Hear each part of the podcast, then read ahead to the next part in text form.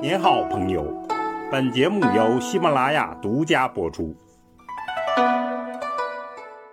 听段子学书法，我们继续说碑帖段子。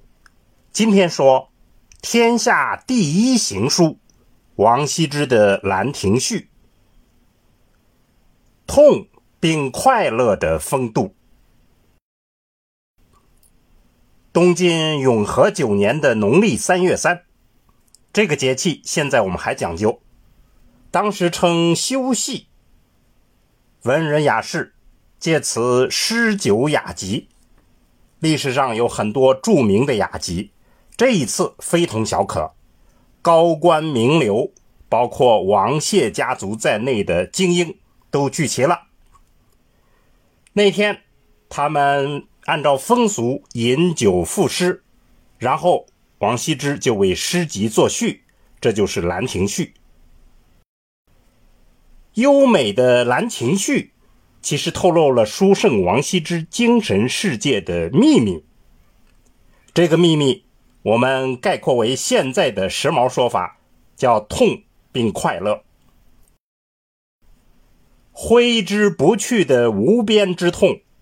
与无所顾忌的快乐追求，正是这些成就了王羲之的风流人格与风流书法。我们来看《兰亭序》的文字，大致简略串讲一下：永和九年，岁在癸丑。永和九年这一年是癸丑。暮春之初，会于会稽山阴之兰亭。暮春之初，他们汇集于会稽郡的山阴城的兰亭这个地方，休息是也，搞休息这样的娱乐活动。群贤毕至，少长咸集。众多的贤士都到达了，老的、幼的都聚齐了。是日也，天朗气清，惠风和畅。这一天呐，天气晴朗，空气清新，和顺的风，温和的、舒畅的吹着。就是这样一个时机，他们在优美的山水之中。饮酒赋诗，王羲之他本来就热爱这种生活，在一定程度上，他还强迫自己去追求这种生活。他向朋友们炫耀自己对于这种山水生活的感悟，甚至在晚年，他还谋划着要去峨眉山旅行。这在当时的条件下是不可思议的壮举。为什么他要极端追求陶醉呢？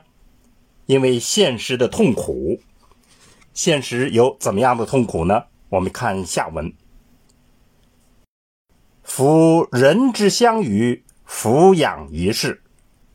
说人的互相交往，抬头低头就是一生。或取诸怀抱，勿言一室之内。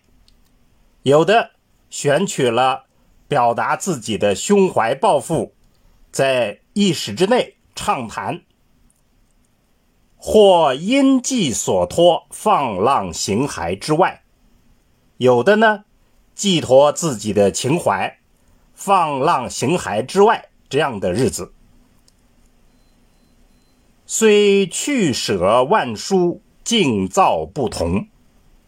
虽然他们的兴趣选择是不同的，有安静，有躁动，各不相同。当其心于所欲，暂得于己；当他们欣然于自己所碰上的生活方式，而暂时得益于自己的遭遇或者是生活方式之时，央然自足，不知老之将至。他们快乐的自满自足，而不知道生命的终止即将到来。大家都知道的是，东晋是个乱世，王羲之举家随朝廷迁到了江南，当时称衣冠南渡。王羲之不适应官场的矛盾，在本次雅集之后的两年，他就痛而辞官。为此，他还在父母的坟前发誓，留下了一篇著名的誓墓文。不过，在《兰亭雅集》之时，他意识到的更大的痛苦就是生命的结束。人生很美好，但也很痛苦。而当你试图解决痛苦之时，就会突然意识到时间不多了。这就是《兰亭序》的痛并快乐。书写这样的内容，敏感而又多才的王羲之，能不发自内心的激动吗？于是，天下第一行书就瞬间大功告成了。《兰亭序》的书法。美在何处呢？我们高度的概括一下，表述为这样几个字，那就是气韵中和雅正，散淡简远，而技法穷微侧妙，推移无穷。具体来讲，有三个要点：第一，书与文的结合。书法之美本来就是为了表现文艺，那么这方面，《兰亭序》堪为杰作。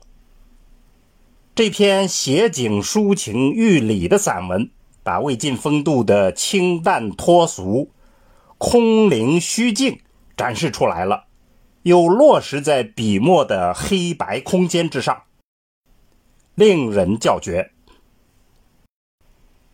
第二。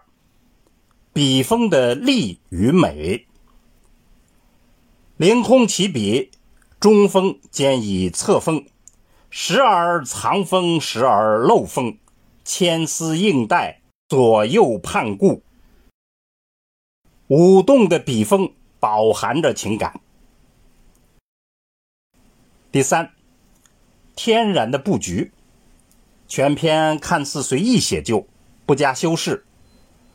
却有内在的节奏感，起伏变化，首尾呼应，天然成趣。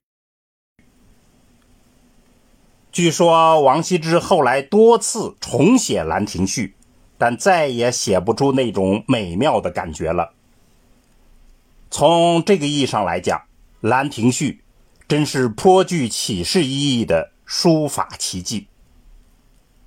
好。听段子学书法，我们下次再见。